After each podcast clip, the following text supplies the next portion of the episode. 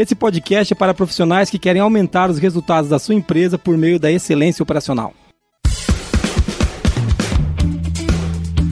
Está começando agora o QualiCast, o seu podcast sobre gestão, qualidade e excelência.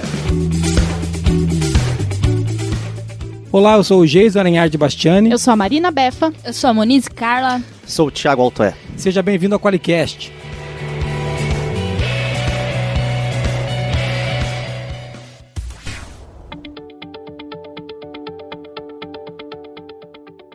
E hoje nós estamos aqui para falar de um tema do qual pouco conhecemos e muito anseiamos.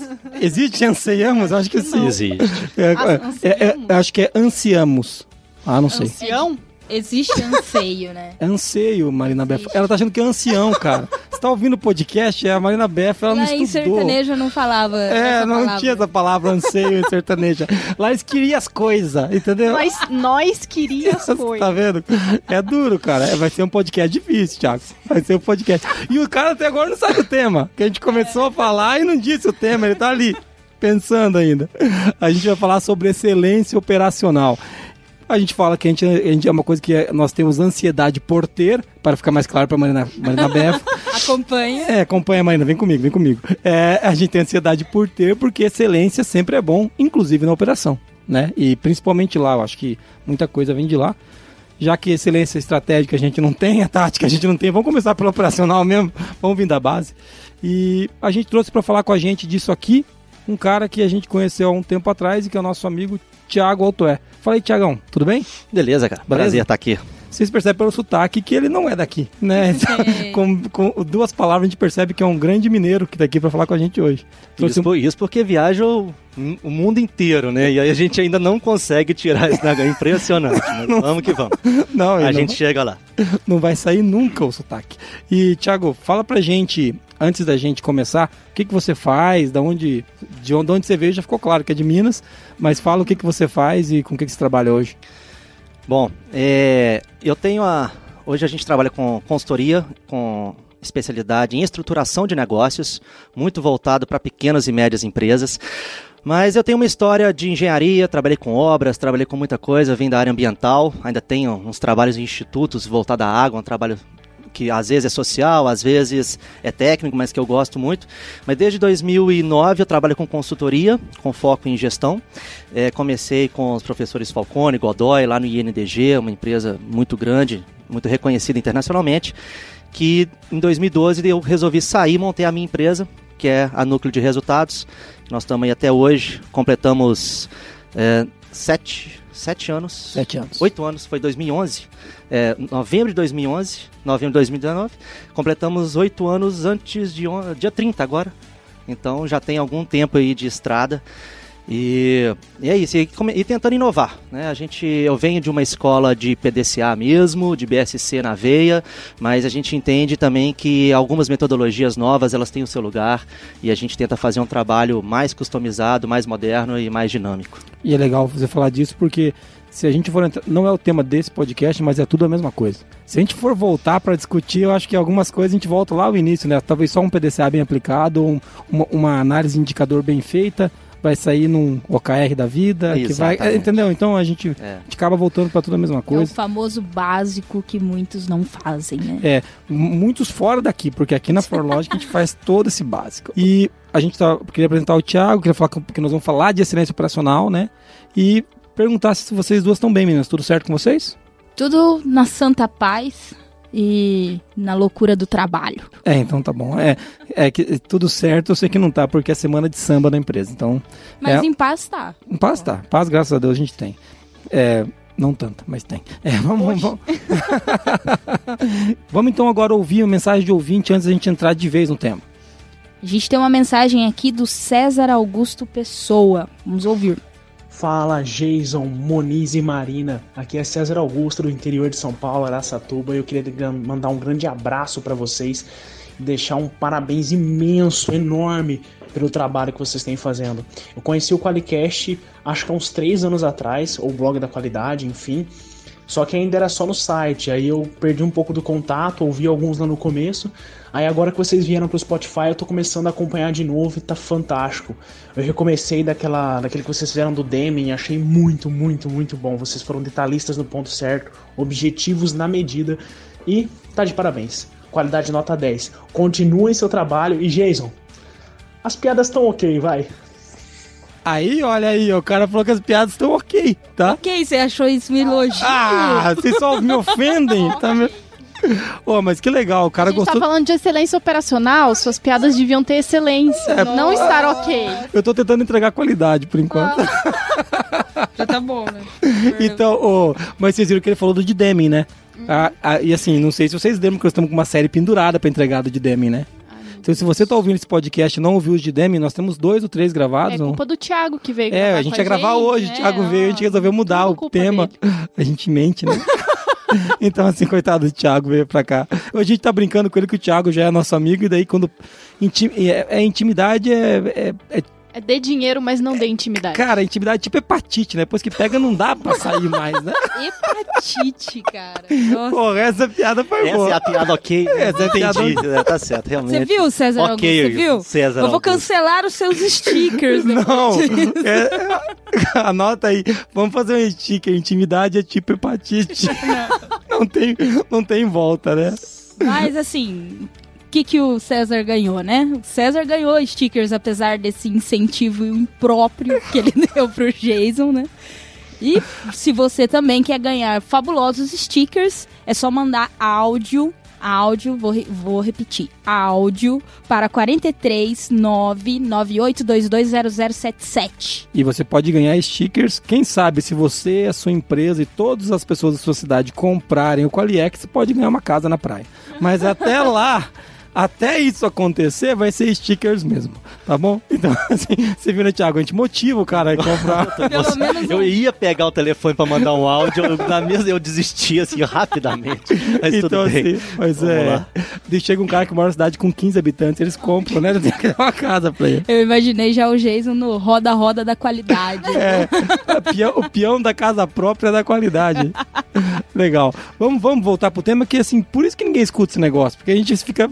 A gente tá, faz 10 minutos que nós estamos em Nárnia, não entramos no tema que o cara veio discutir com a gente, que é silêncio operacional. Mas antes de ir pro tema, Marquinho, fala aí quem é que paga a fortuna que a gente ganha pra fazer essa patifaria aqui. E as casas em Ubatuba. O Qualicast, uma iniciativa do grupo ForLogic, patrocinado pelo Qualiex, o software para quem quer implantar um sistema inteligente de gestão da qualidade. Para mais informações, acesse qualiex.com.br.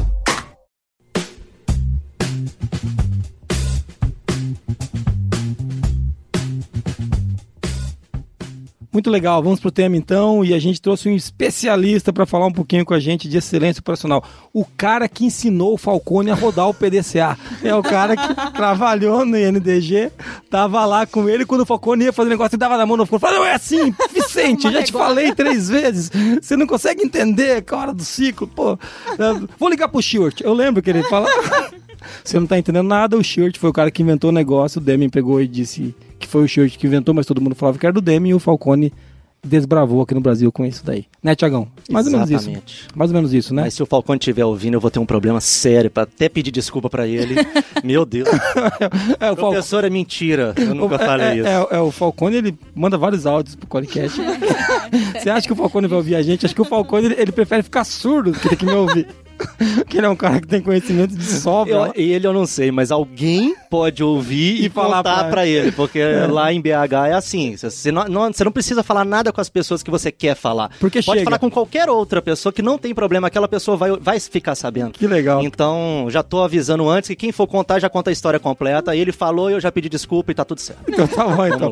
Mas a, brincadeiras à parte, né? A gente fala, eu fiz questão de trazer esse assunto do INDG porque o Falcone pra nós que foi uma grande inspiração. Eu, a gente sempre usa, a gente ainda usa o conteúdo do Falcone, né? Eu acho que é um, é um dos caras que eu admiro pra caramba. Um dia nós vamos gravar um Qualicast com ele. Né? Nem que eu tenha que amarrá-lo, sequestrá-lo e trazê-lo aqui. Não, não precisa ser assim, né? A gente pode Mas não, simplesmente... acho que vai ter que ser mesmo. Não, não vai ter que ser, né? Porque o bicho é difícil, né? Mas assim, a gente quer, né? O dia que der, a gente grava. E você trabalhou lá e a gente vai falar um pouquinho de excelência operacional, que é uma coisa que o NDG bateu muito também, né? Sem dúvida. Não são, foram eles que inventaram, mas é Não. uma coisa que, que tá de lá. Então vamos começar daí. Que, que é excelência operacional?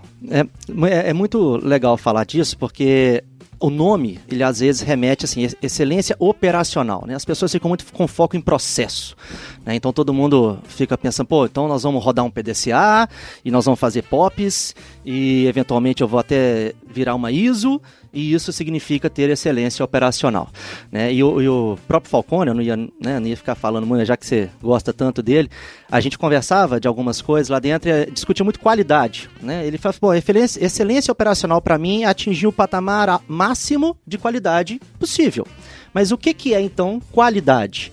Porque qualidade não é fazer bem feito, fazer bem feito chama eficiência não é fazer certo, fazer certa eficácia. O que, que é esse negócio de qualidade? E ele sempre falou assim: olha, qualidade para mim é uma coisa só: atender todos os anseios do meu cliente. Então, excelência operacional, ela não é algo, ela é uma linha de pensamento ela é um foco que a gente tem que ter. Como a gente estava falando aqui, a questão não é se eu vou usar PDCA ou BSC ou DMIC ou isso são ferramentas. A questão é o que, que vem por trás disso. Aonde que está a minha mente em relação a isso? Qual que, é, qual que é o pilar que sustenta isso? A forma como eu ajo e que vai trabalhar nos meus valores e vai trabalhar na própria cultura e é esse alinhamento de culturas que a gente leva para a excelência operacional. Né? Então, assim, eu tenho para mim, e, e, eu falava isso, eu falo muito isso lá dentro da empresa, que excelência operacional nada mais é do que você fazer com que o seu produto ou serviço ele seja reflexo da cultura e do propósito que você tenha, desde que e, e, e com a obrigatoriedade de esses valores estarem em consonância com os valores dos seus clientes e colaboradores. Entregando o que eles estavam buscando e o que eles nem sabiam que eles estavam buscando. Exatamente. Então, os assim, famosos requisitos, só para a gente ligar na ISO 9000, que tem um monte de cara que escuta a gente e fala, pô, e a ISO? Só para ligar os requisitos explícitos e implícitos, implícitos. do cliente. É isso né? aí. Isso e, é excelência operacional. Muito legal. E eu quero. Até, até legal você falar disso que no começo a gente fez a brincadeira do pô, a gente não tem nem excelência estratégica, nem excelência tática, nem excelência. Nem, vamos procurar operacional. Quando a gente fala de excelência, excelência operacional, a gente não está falando de níveis estratégico, tático, operacional. Né? A gente está falando de excelência em executar. É, em entregar. Em entregar. Muito legal. a, a, a, né? ficou melhor, hein? Ficou é. bonito É. O executar, ele, ele tá no processo. Sim, mas, mas, não necessariamente ele é, às vezes ele nem é o ponto mais crítico da entrega. Sim. Se você está falando às vezes de um artesanato, você não fica buscando excelência operacional em termos de execução numa peça de artesanato. Você procura uma forma, você procura uma história, você procura uma cultura, e se ela entrega tudo aquilo, ela, ela tem nela é, é, excelência operacional. E é muito então legal que isso daí, isso que você está falando conecta muito com o termo excelência, né? Sim. Porque quando você fala que, pô, a excelência operacional não é um lugar, né? Não é assim, ó, chegamos. É, é, muito parecido, a gente usa aqui uma metáfora que é a seguinte, a gente está devendo um podcast para falar de excelência, nós estamos pagando hoje, né? Então, assim, eu fico feliz disso.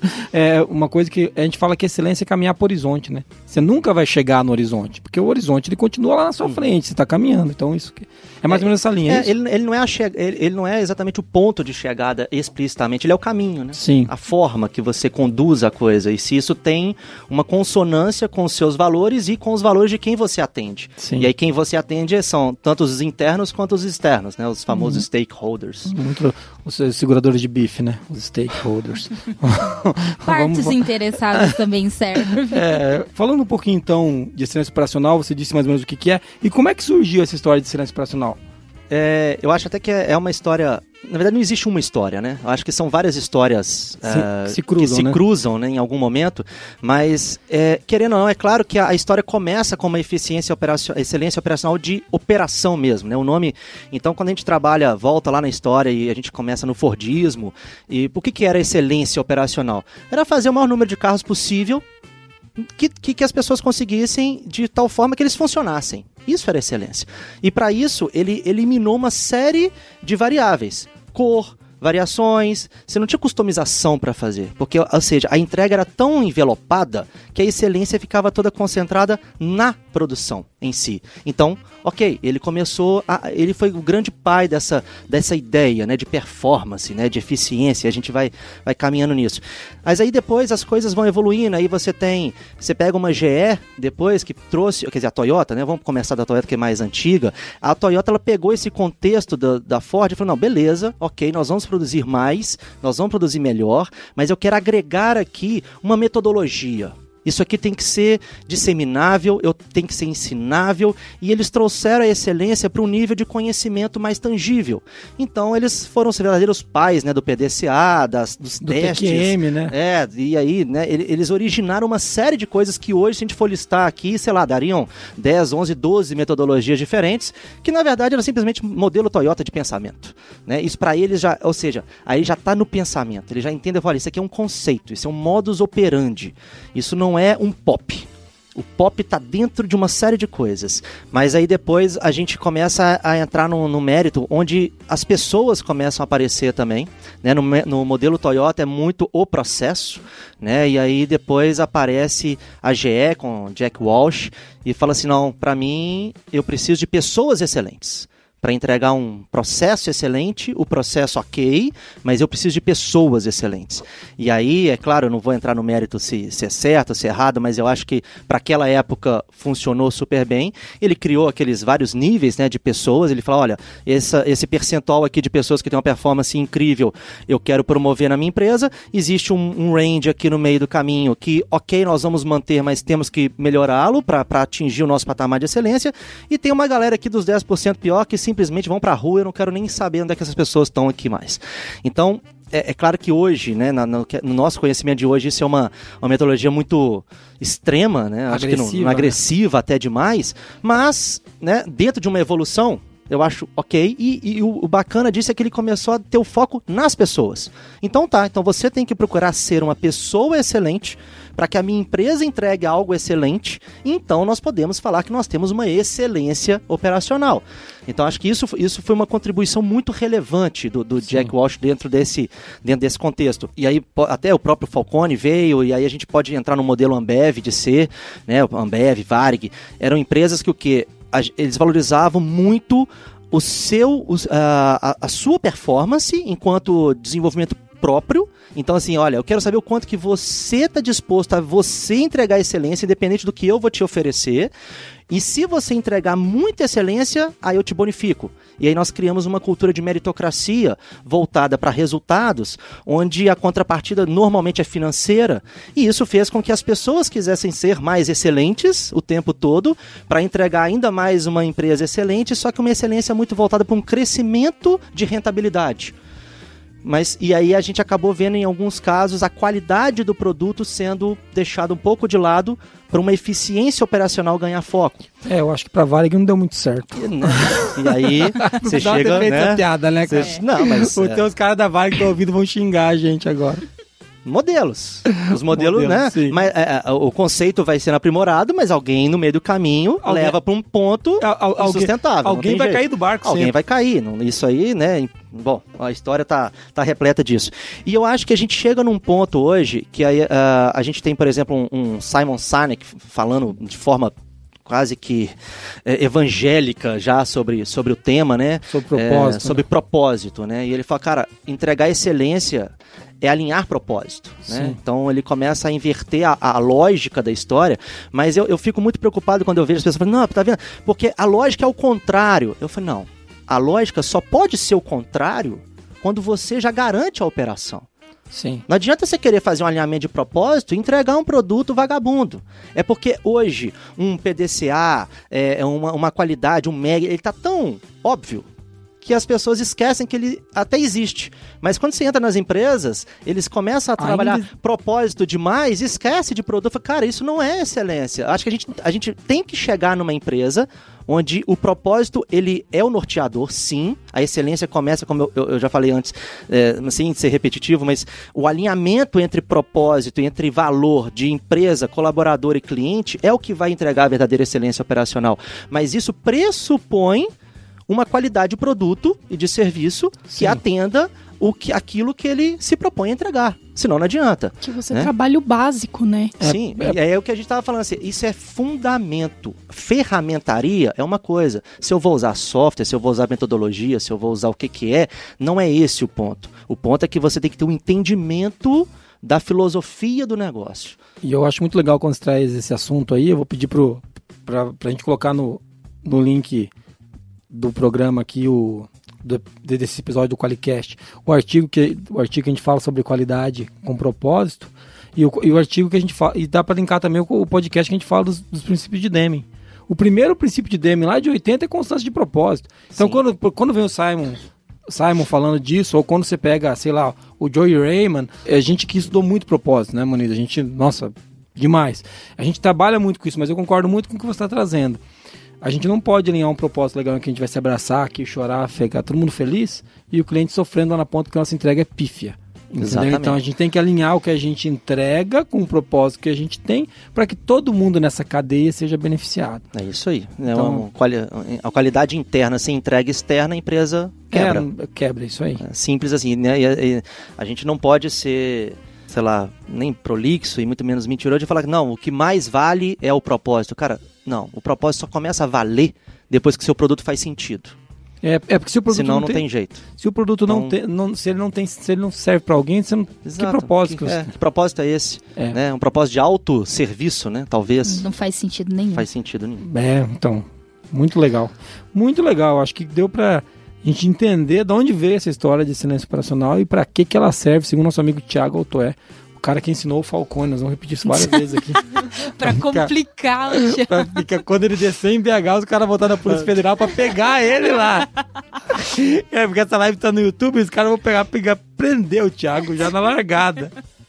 Mas... Eu tenho vários amigos hoje que são sócios lá na Falcone. É, o pessoal então... trabalhou comigo, então, pô, começar a fazer uma lista aqui de pedidos de desculpa. É, né? então... Tudo bem, vamos que vamos. É. Vida que segue. Muito legal.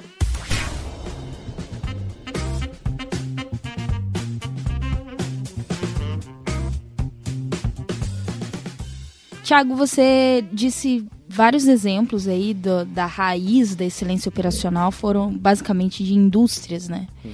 Mas é, isso não se aplica só a indústrias, né? Onde se aplica? Não é, eu com certeza a gente começa sempre por indústria porque é onde exigia desde o dia zero que você tivesse algum tipo de excelência para entregar aquele produto, que exigiam várias pessoas, eram, são componentes distintos, se as pessoas não tiverem um, um mínimo de consonância esse produto não vai existir.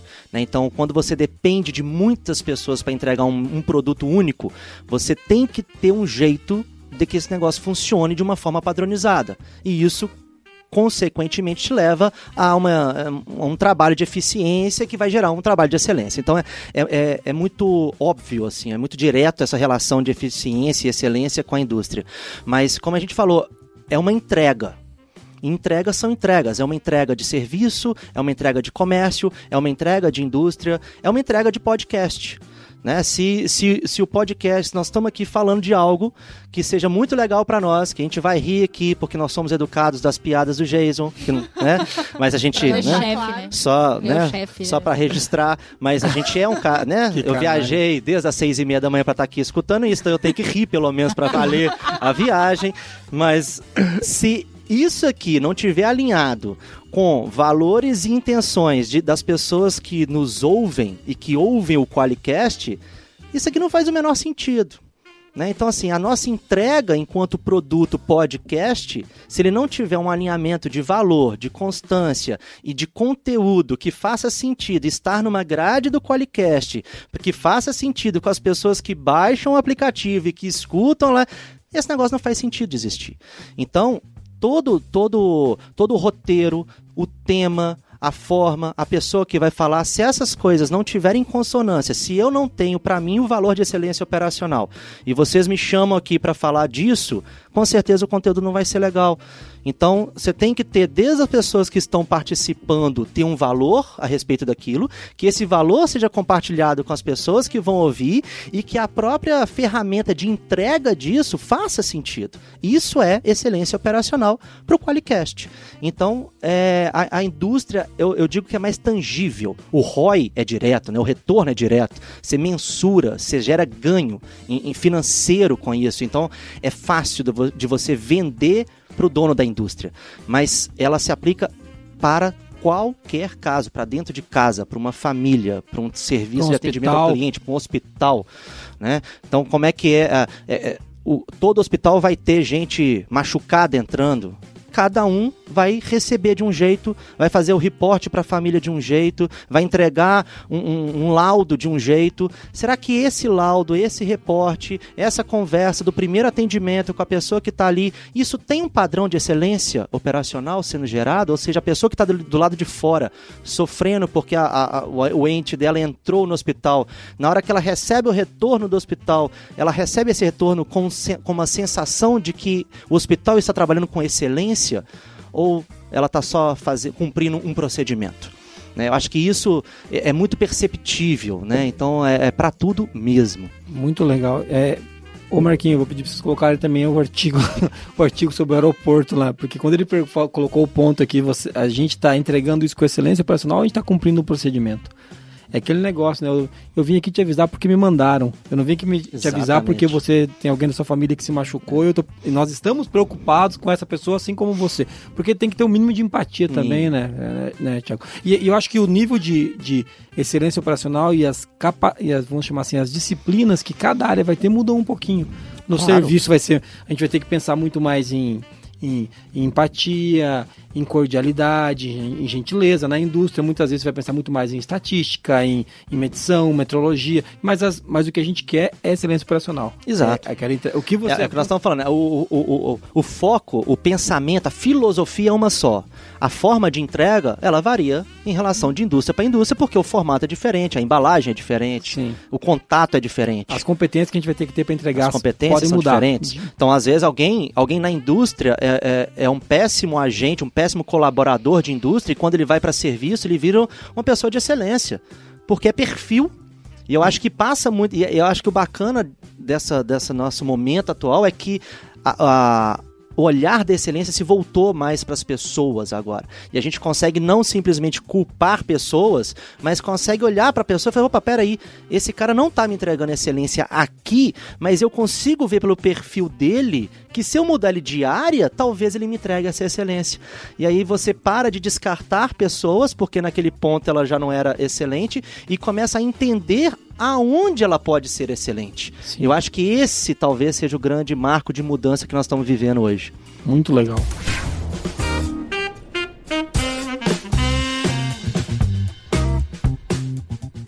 E uma coisa que a gente tinha conversado para montar a pauta que eu preparei com muito carinho, Thiago. Sim. tá certeza. todo mundo rindo Parou. porque a Marina e a Moniz que prepararam a pauta. Ele chegou lá, assim, eu e a Marina trabalhando na pauta, ele falou: "E a pauta? Tá pronta?" tá pronta. Ele falou, tá bom. Deu Tô lá embaixo, viu? Não, foi pior que a, a, reunião já tava acabando. Ele falou, seu Moniz, onde é essa reunião aqui? Vocês vão parar de falar mal de mim no podcast, vamos voltar pro assunto que é excelência operacional. Nós vamos falar dos quatro pilares da excelência operacional agora, Thiago. Você... Vamos, vamos começar a falar do quê? Falar de estratégia? Começar do começo, né? Como é, diria o outro, né? Do início. Começar do início é sempre, é sempre mais legal. Embora em alguns processos seja melhor começar do final, mas eu acho que para discutir conceitos é sempre melhor começar do, do, do ponto inicial. E não tem é, estratégia, né? Se, se, você, se você vai falar sobre excelência de entrega, a entrega para quem? Primeiro, então, ou seja, a sua estratégia, ela tem que começar, a sua excelência, ela começa no desenvolvimento do primeiro dia da sua estratégia. Então, ou seja, eu vou entregar o que, para quem, como, por quê, para gerar qual tipo de sensação, ou de transformação, ou de benefício.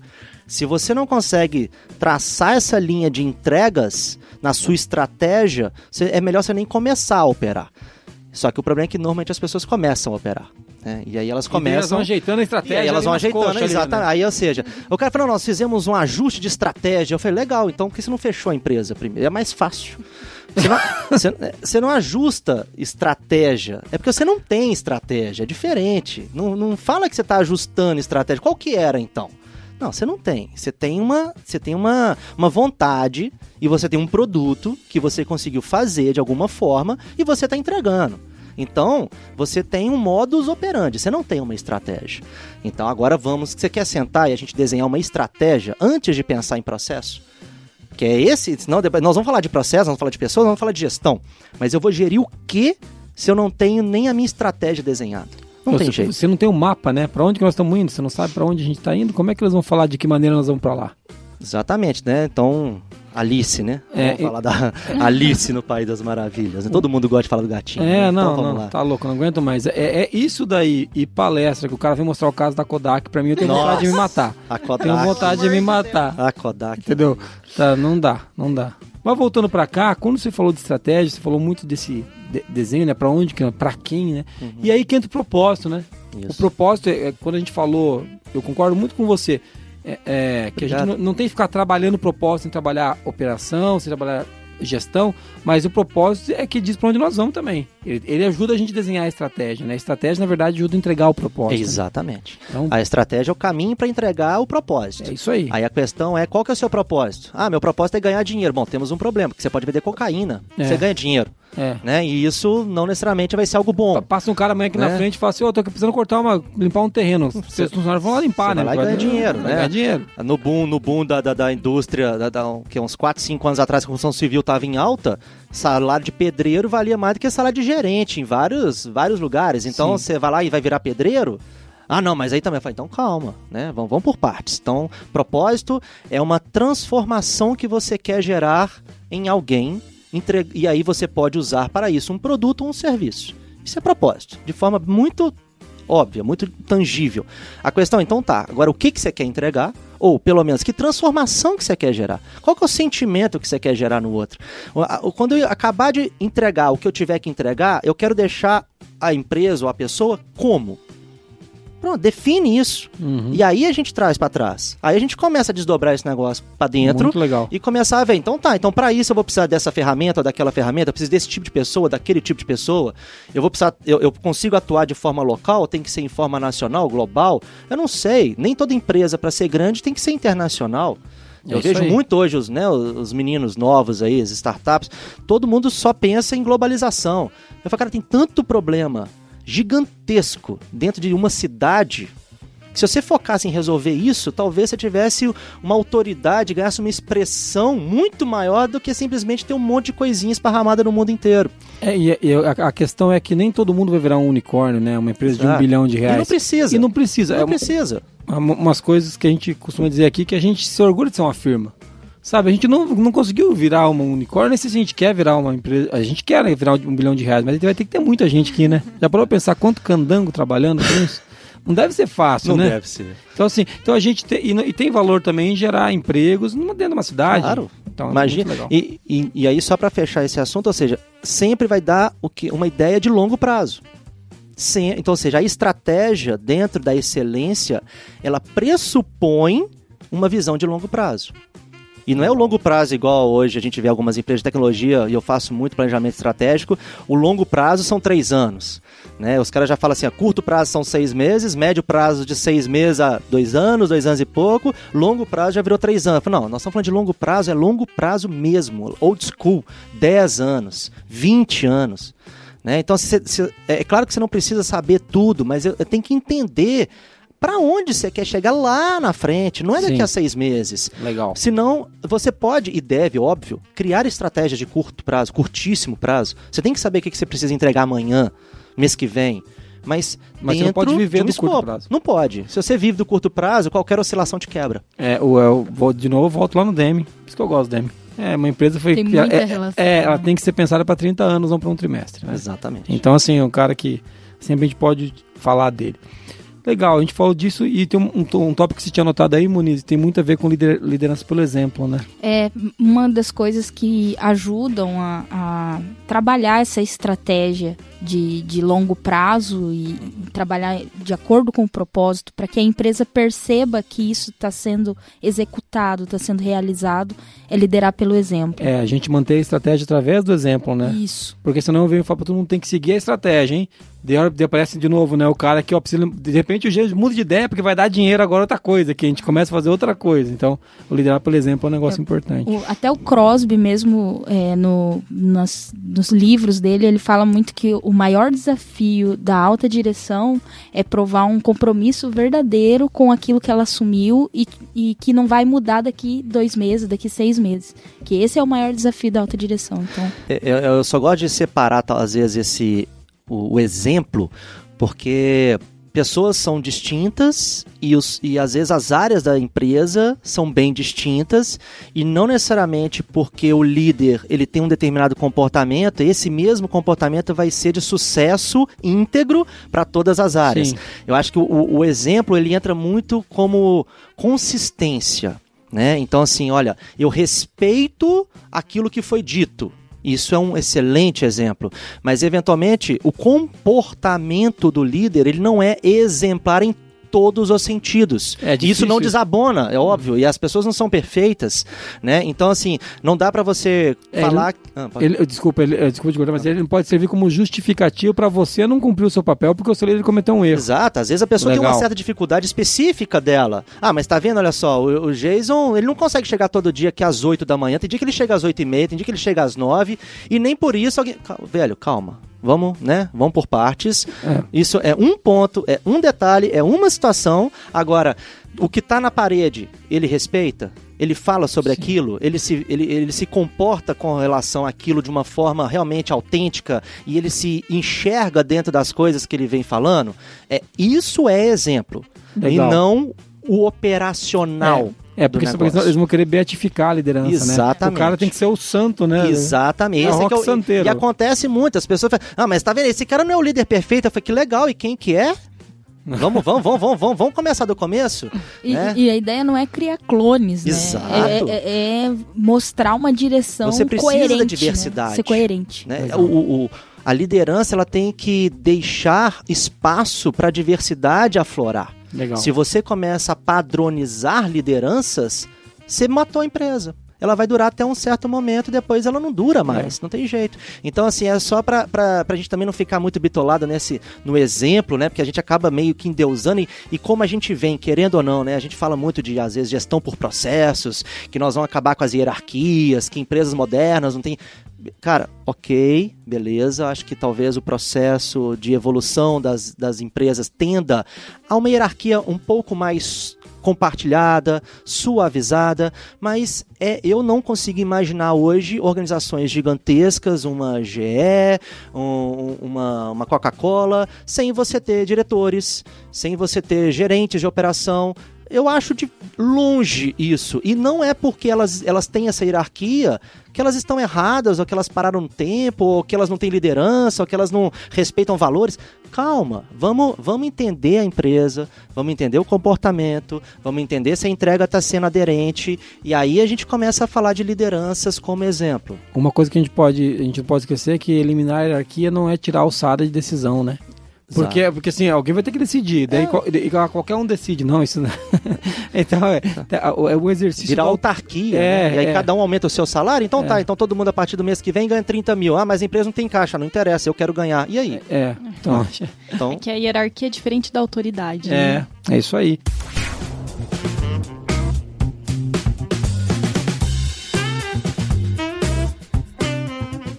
Muito bem, mas vamos, vamos pro próximo pilar, senão a gente vai ficar o dia inteiro falando aqui. O Marquinhos tá fazendo sinais com os dois braços de que nós temos que acabar o podcast. Nós chegamos no segundo pilar aí. então nós vamos falar. São quatro, nós vamos falar de gestão. O que, que tem em gestão? Gestão, como o Pavani diz, é um gesto grande, né? Não é um gesto grande. como é que chama o ouvinte lá? É o que ouvinte. mandou o negócio no começo do, Ah, do não programa? vamos. Chega de ofender. Hã? César Augusto. César Augusto. César Augusto, tá bom. O que você fez? É, César Augusto. Ok, César Augusto. ok. Tá ok. César. Vamos falar. Essa Tá piada bom. do Pavani nem é minha. Vamos lá. Eu só emprestei porque ela é muito boa. Ela É, é muito boa. Realmente ela é muito boa. então, é, o segundo pilar, então, é gestão. E o que a gente pode falar de gestão, gestão além de que é um gesto grande, como o Pavani disse? Vamos lá. É, um gesto grande. Bom, ó, gestão aí é o seguinte, aí você entra em modelos de gestão, né? E não tem como falar de modelo de gestão sem você falar, sem você querer é, separar o tipo de negócio. Não existe modelo de gestão ideal. Né? A gente começa por aí. Então não existe o jeito certo de gerir informação, não existe o melhor RP, por exemplo, não existe o melhor. Depende do seu negócio, depende do seu propósito, depende do que, que você quer entregar. O que, que é a filosofia do modelo de gestão como um todo? O que, que serve para todo mundo? Falar o seguinte: você tem que identificar dentro, do, dentro da sua empresa, dentro da sua entrega, quais são os indicadores que realmente fazem sentido para o cliente. Então, ou seja, o que, que eu consigo mensurar que, se houver variação, o meu cliente vai sentir? Seja para mais ou seja para menos. E aí você começa a desenhar como que esses indicadores lá da ponta, que vão ser muito poucos, dois, três no máximo, nunca passam disso, que você consiga desdobrar para dentro da organização, para que cada um, cada parte da sua organização possa contribuir de tal forma a garantir a eficiência desse indicador lá na ponta. Então você vai modelar um sistema de gestão a partir do resultado que você quer, de um indicador único ou dois, e você trazer isso para dentro. E a partir daí você vai pensar em qual que é o software, se eu vou usar RP ou não, se eu consigo fazer em Excel ou não. As pessoas falam, nossa, hoje eu não entendo como é que uma empresa sobrevive com Excel. Eu falei, qual que é o problema do Excel? Se você tem três ou quatro funcionários, se você fabrica um, sei lá, fabrica alguma coisa que fature 50, 60 mil por mês, você controla isso só tem papel de pão. Não tem problema nenhum. Agora a questão é, você está controlando a coisa certa? Porque o que eu mais vejo é empresa com SAP e que não está entregando nada, batendo meta que não entrega resultado e que no final da história ela está perdendo resultado com as metas todas verdes. É, é, eles estão diminuindo de tamanho e só não perceberam, né? É, e ele- eles ficam se enganando, né? Você vê, aí o, o cara não sabe medir um prazo médio de recebimento, ele tem um faturamento altíssimo e de repente ele quebra. Eu falo, como que quebra? Com um gap de faturamento gigante. Eu falei, pois é, faturamento é uma coisa, caixa é outra, rentabilidade é outra, Lucratividade. lucratividade é, uma outra coisa, e se você não sabe acompanhar a coisa certa, sinto muito, você tem uma empresa bilionária falida. E a gente já enjoou de ver isso acontecendo no caso aí, né? É, pô, então aí quando a gente fala de gestão, a gente tá falando basicamente de conseguir resolver os problemas que aparecem e superar os desafios que a gente vai ter todo dia. Os problemas relacionados às entregas principais que você tem que fazer. Porque se você quiser acompanhar todos os indicadores possíveis, Não, você fica louco. Sim. Você não vai conseguir fazer. E, e a gente vê muito isso acontecendo. As pessoas acompanham indicadores que, na verdade, nem são indicadores, eles são informações, são dados, e a pessoa já acha que aquilo ali é o que existe, né? E não serve de nada. Ele faz um tratamento de anomalias, ele faz um causa e efeito de alguma coisa que absolutamente não entrega nada no final da Não história gera resultado não cliente. gera resultado. Então, assim, a gestão, em quando a gente trabalha com excelência, ela, ela tem muito sentido em gerir aquilo que faz sentido. O restante.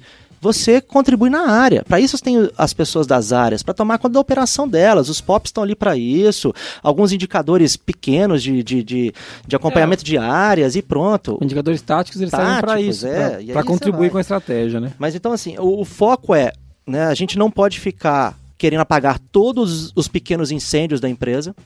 Gestão não é isso. Gestão não é eu ter a empresa perfeita. Isso não vai acontecer. Vai ter dia que eu tenho um turnover maior, vai ter dia que eu tenho um fluxo de caixa um pouquinho diferente do que eu queria. A questão é, no macro, quando eu olho pro grande, quando eu olho pro meu direcionador, esse cara tá bom ou tá ruim?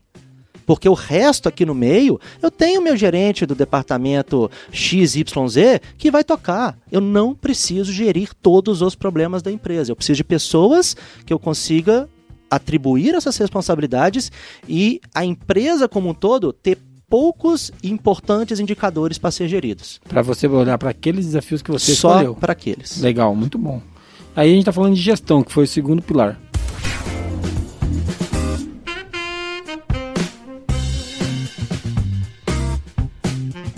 Legal. Então agora a gente vai pro terceiro pilar. Qual que é o terceiro, Marina? Terceiro é processos. Você gosta, Uma coisa né? que eu gosto. Chegou a falar sorrindo aqui, pra falou perceber. É advogada, não? É, não. Boa. Ó, piada. Puta, e as Ai, minha- pelo amor de E as Deus. minhas piadas são ruins. A- agora você que tá ouvindo a gente aí tá pensando, pô, o que, que o Jason fez com os Já caras? contaminou o cara. Essa daí é a piada de mineiro. É. Legal. Vamos lá, então. Fala de processo agora, a gente falar besteira aí. Faz favor. Processos, com certeza, é a coisa que eu mais gosto de fazer também, até pela minha formação de engenharia e por ter trabalhado muito em indústria. Então, se deixar, a gente fica por conta de processo. Mas a gente tem que entender que o processo em si, ele é talvez a parte mais simples de ser acompanhada, barra implementada dentro de uma empresa. Porque processo é algo tangível, ele é lógico, ele tem ele tem uma continuidade, ele tem um passo a passo, você consegue construir POPs, POP G, o que quer que seja, e você controla. Então, qual que é o, o único problema, talvez, assim, o único ponto quando a gente fala de gestão de processos é você não ter pessoas que respondam com autoridade sobre os processos. Quando você começa a ter um determinado processo importante sendo gerido, entre aspas, por várias pessoas, você começa a ter normalmente problemas no processo. Porque são tendências diferentes, você não está vinculado à entrega e sim às pessoas que estão ali gerindo, existe uma concorrência interna e você normalmente vai ter retrabalhos, vai ter às vezes um custo maior de entrega, porque a gestão do processo a autoridade sobre o processo não está bem definida. Então, para mim, a- a- o grande ponto de atenção é saber definir processos de forma clara e individuais, entregando as caixinhas para cada uma das pessoas que é especialista naquilo, entregar o que tem de melhor, porque se tiver alguma alteração para ser feita, aquele especialista vai saber fazer melhor do que todo mundo junto. Então você você segmenta, distribui e compartilha.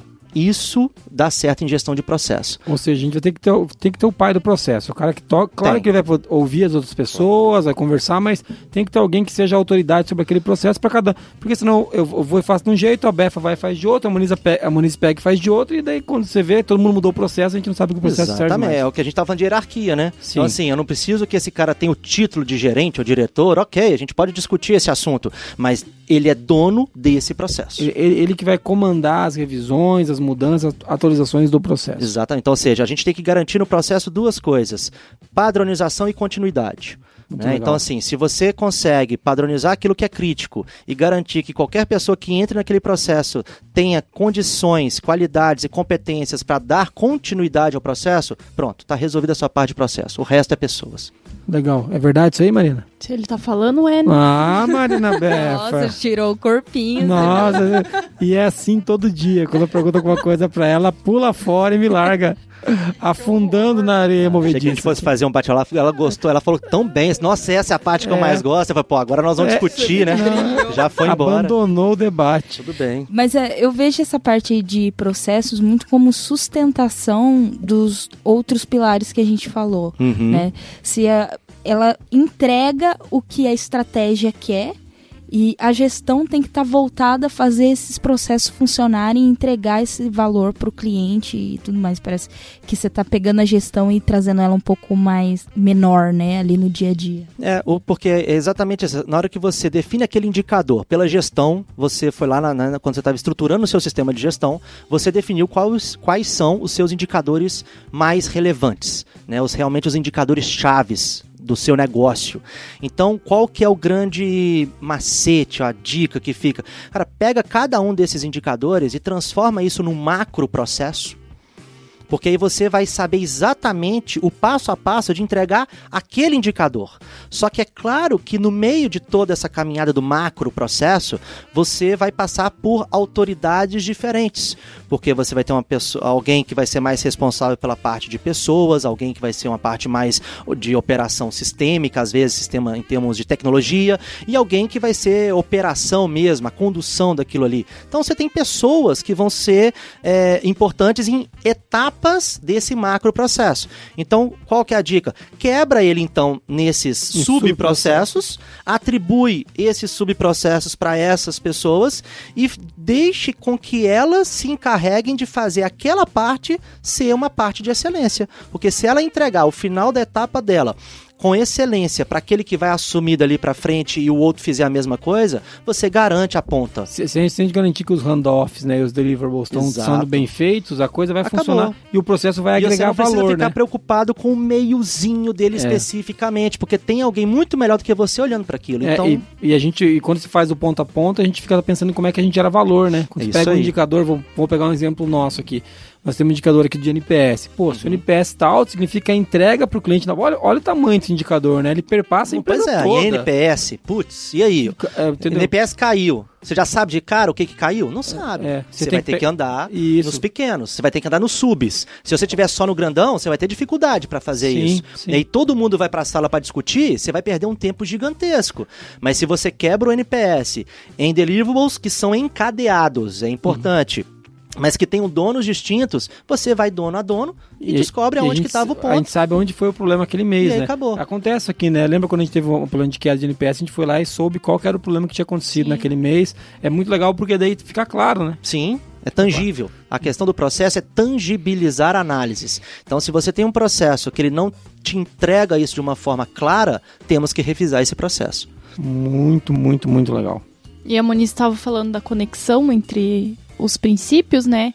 Agora conecta já com um quarto princípio, que é pessoas. Que é pessoas que. E, e até isso que eu queria falar, quando a Muniz falou que o processo sustenta as outras duas de cima, na verdade são processos e pessoas, né? Tanto que no MEG, não à toa, na, na revisão anterior do, do modelo, era aquela mandala onde o que era verdinho era processo e pessoas. Que, na verdade, tudo acontece através de processos e pessoas. Né? E eles realmente sustentam a gestão, sustentam a estratégia, o propósito, o negócio todo. Mas vamos falar de pessoas agora. O que que. Não, pois é, e a, a questão é exatamente essa. A pessoa sustenta o processo. E a gente acaba que às vezes na indústria a gente inverte a lógica. A gente coloca o processo na frente das pessoas e faz com que as pessoas se adaptem ao processo. E é claro que você tem que ter um mínimo de padronização, mas se você não entende as pessoas que você tem, se você não entende a qualidade e a competência que cada um tem, para que explore isso dela, o que ela tem de melhor para entrega dela, você normalmente vai ter um problema no meio do caminho. E aí você vai falar que a culpa é do processo, enquanto a culpa na verdade são, não é da pessoa, é que ela está no lugar errado, normalmente falando. É, é aquilo que a gente tá querendo que o cara tenha uma competência X e tá querendo que ele entregue Z, né? Ou o cara, é- ele, é- ele tem uma competência redonda e você querendo que ele entregue um quadrado. Não- Avaliar o peixe pela capacidade de voar. É, a gente tem um ditado aqui que a gente fala assim, quando você avalia um peixe pela capacidade de voar, fala, ó, esse peixe não serve porque não voa. Porra, mas não voa mesmo, é um peixe. Entendeu? Então a gente fala assim, Era pra voar. caraca. Exatamente. Entendeu? Então, Esse é o ponto. E, é- e é- e- e é por isso que eu, que eu falei, eu tive cuidado de falar lá, na- lá atrás que o Jack Welch, naquele momento, eu até concordo, foi mas um que avanço, mas... foi mas- um avanço, mas que a gente tem que tomar cuidado. E aí eu vejo muita gente batendo nele hoje. Já tá vendo? É um absurdo. Eu falei, cara, calma, calma. Quando, quando o cara chegou aí não Lá- tinha nada, né? Lá atrás era o que ele tinha pra fazer. Hoje, graças a Deus, a gente consegue olhar pra aquilo e falar, putz, não precisa ser assim. Uhum. Eu posso pegar os 10% que em tese são piores, deixa eu entender o que, que tá passando na cabeça desses caras. E aí, por exemplo, a- em- tem algumas empresas muito legais que eu convivo, e, por exemplo, a- lá em BH é um celeiro de startups, né? E algumas que realmente despontaram. E eu tava conversando outro dia com um dos donos, fundadores da Rock Content, que vocês devem conhecer, e... E eu, eu perguntei muito, a gente estava discutindo muito pessoas, né? A gente falando muito sobre isso. E eu falava, cara, você tem um, um negócio que é muito. É muito de pessoas, você depende ali de gente o tempo todo, ou escrevendo, ou editando, ou fazendo e tal.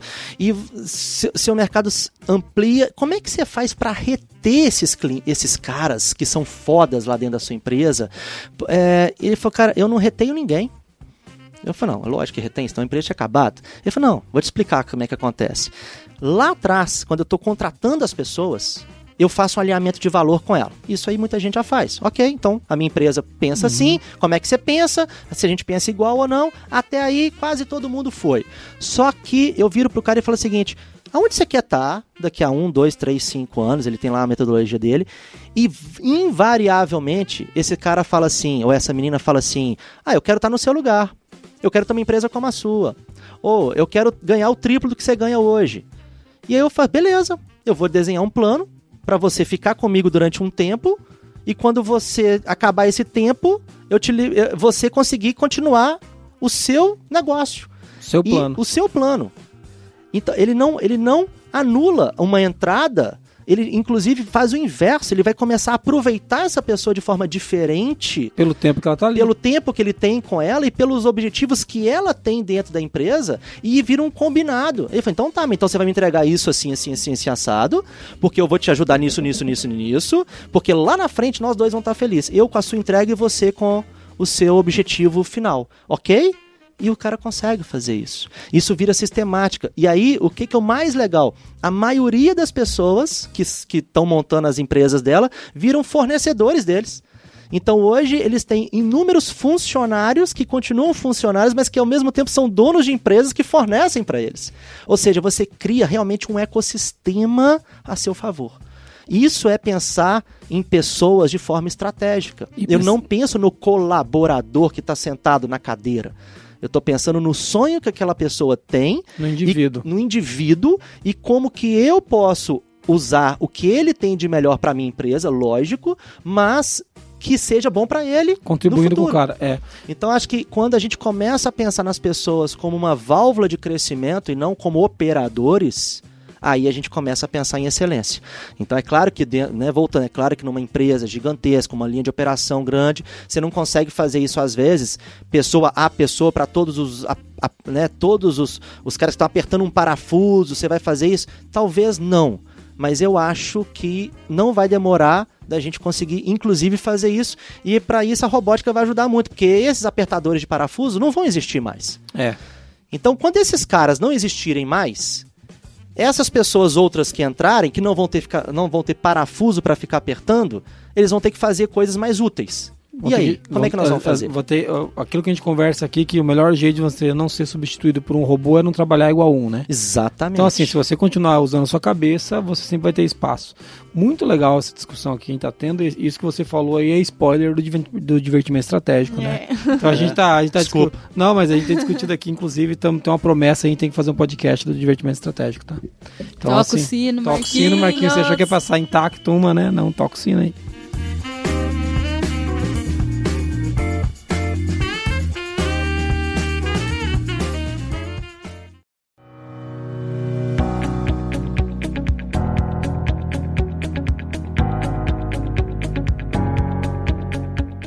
Muito legal, a gente veio até aqui falando de excelência operacional. Vamos fazer um resuminho antes de a gente fazer o encerramento, Marina, pode ser? Vamos lá. Pode então, ser. Hoje falamos sobre o que é excelência operacional, como surgiu esse negócio de excelência operacional, onde ela se aplica e falamos um pouco sobre os quatro pilares da excelência operacional: a estratégia, a gestão, processos e pessoas. E que é legal a gente olhar para a excelência operacional e saber que ela se aplica a todas as empresas, né?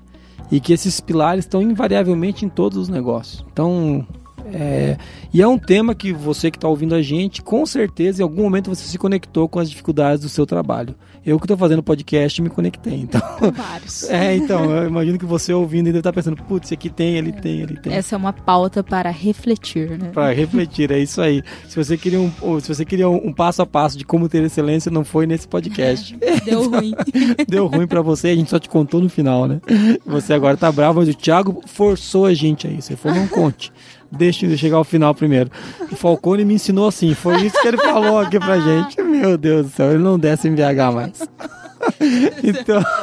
Thiago, quase Daniel San, né? É, ele tá enrolado com a gente. E antes da gente ir pro encerramento, né, Thiago, além das piadas que a gente fez com você e com o Falcone, coitado, ele que nos perdoe, conta pra gente aí como, como que as pessoas encontram você, se quiserem falar com você, como é que encontra a sua empresa, como que é isso? É sério? Sério. Porque pode... pode me encontrar. Qualquer cafeteria de BH, só marcar que a gente encontra. Tem café, tá... você tá lá. Né? então, assim, tendo um café bom, a gente encontra. Mas não, a, a, as redes da Núcleo estão né, no, no, Instagram e no, no, LinkedIn, Núcleo de Resultados, é só julgar que, que vai encontrar a empresa. E eu sou Thiago Altoé, o meu perfil também está tá sempre aberto. E agora a gente está começando com um projeto super legal online. Então, para as empresas que queiram aí trabalhar de forma mais remota, fazendo um, um, custo muito mais legal e trabalhando com mais tecnologia embarcada. Legal. Né? Diz, é, virtualizando um pouco, mas sem perder o contato. Acho que isso é, é, muito importante, né? As pessoas ficam muito com medo, às vezes, de ir para a internet. ah, não, mas eu preciso de pessoas. Não, a pessoa está lá. Só que você não vai pagar deslocamento, seis horas de, de, de avião, almoço, vai dar é, tudo certo. É a famosa, é a famosa consultoria híbrida, né? É, a consultoria híbrida. Um né? pedaço então, dela gente, você vai fazer online, outro pedaço você vai fazer. É, isso, é. 100, é, é 100% online, mas não é gravado. É, uhum. é, você tem é presencial online, né? É você ali mas é via uma plataforma que te sustente. Então acho que esse é o, é o bacana, então a gente vem evoluindo muito desde o ano passado para isso. Então eu estou muito satisfeito com o resultado e a Núcleo agora vai pro ano que vem vai pegar muito pesado nisso. Acho que vai ser super bacana aí com a parceria com vocês também para a gente é, poder verdade. trabalhar juntos. O Thiago vai recomendar o Qualiex, senão ele não sai desse estúdio, né?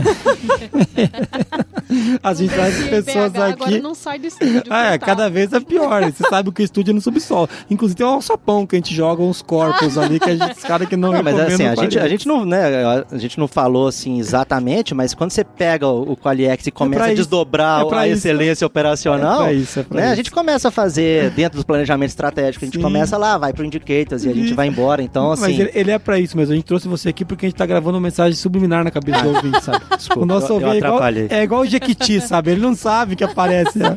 Entendeu? Mas ele tá querendo comprar o Qualiex agora. Ah, depois Qualiex. De... Qualiex, você tem uma vozinha. Mas muito legal, Uma Thiago. frequência que não dá pra ouvir, é. mas fica no inconsciente. Apenas cachorros escutam. Qualiex, Qualiex. Daqui a pouco os cachorros ligando aqui, né? Não, vai ficar aí. Você vai, vai aí. Sempre fica. Então, é. Mas, Thiago, obrigado por você ter Valeu. vindo aqui. Tá, acho que foi muito legal. Meninas, gostaram do podcast de hoje? Gostei muito. Muito, ah. muito triste essa história.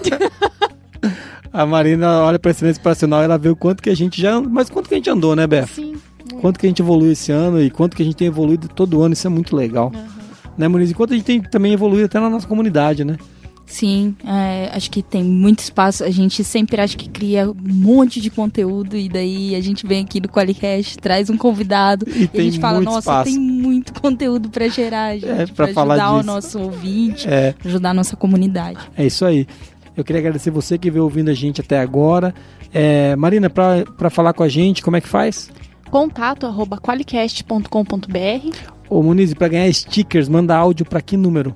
43 998220077. É isso aí. Se você ouviu esse podcast agora e você estiver curioso para saber como ele foi gravado, procure no YouTube que esse foi ao vivo e lá tá sem cortes, né? Você tá ouvindo no, agora no Spotify, tá achando bonitinho, tem as vinhetas no YouTube, você vai ver a bagunça que é para gravar esse podcast, inclusive com os palavrões, as ofensas, tudo, tudo que acontece ao vivo e a cor está lá no YouTube. É, eu quero agradecer você que é nosso ouvinte fiel. A gente não sei quando você está ouvindo isso, mas hoje que eu estou gravando, eu sei que a informação é de ontem que a gente tem mais de 10 mil ouvintes por mês já. Né? Então isso é um negócio Parabéns. muito legal, é que a gente famosíssimos, famosíssimos né? Mas a verdade é que são pessoas buscando qualidade, né? E são 10 mil pessoas que a gente consegue ajudar de alguma maneira. Então, muito Para elas tem valor. Para elas tem valor, né? Muito legal você estar tá aqui com a gente. Mande seus feedbacks para a gente, pode ser por áudio, pode ser pelo e-mail que a Marina falou. Nos siga nas redes sociais e um grande abraço, a gente se vê. Valeu. Valeu, obrigado. Até mais. Valeu, pessoal, um grande abraço. Tchau, tchau.